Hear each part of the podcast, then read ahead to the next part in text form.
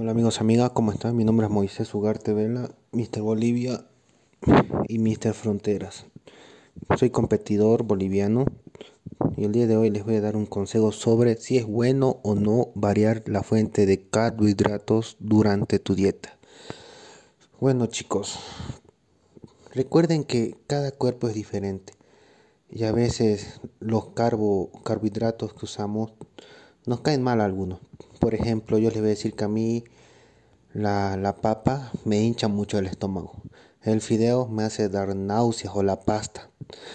Lo que me asenta, asenta, asienta bien, bien es el arroz, el camote, el plátano de freír hervido, obvio.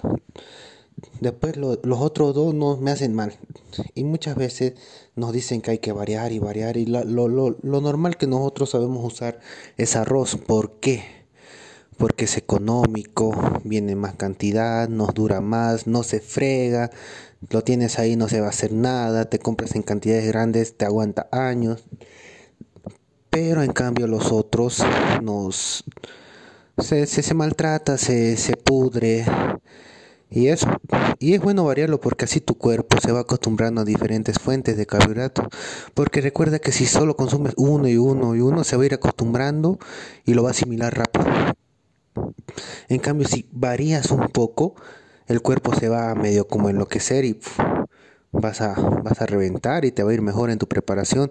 Y quién sabe, por ahí te va a pegar, te va, te va a sentar bien esa otra fuente de carbo. Así que mi consejo es que empiecen a variar un poco. O un día coman arroz, otro día fideo, si les, pega bien, claro, papa o camote. No se acostumbren solo a uno.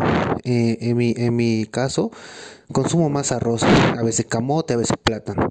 Trato de variar un poco, aunque igual hay que ver su tiempo, el tiempo que tenemos cada uno.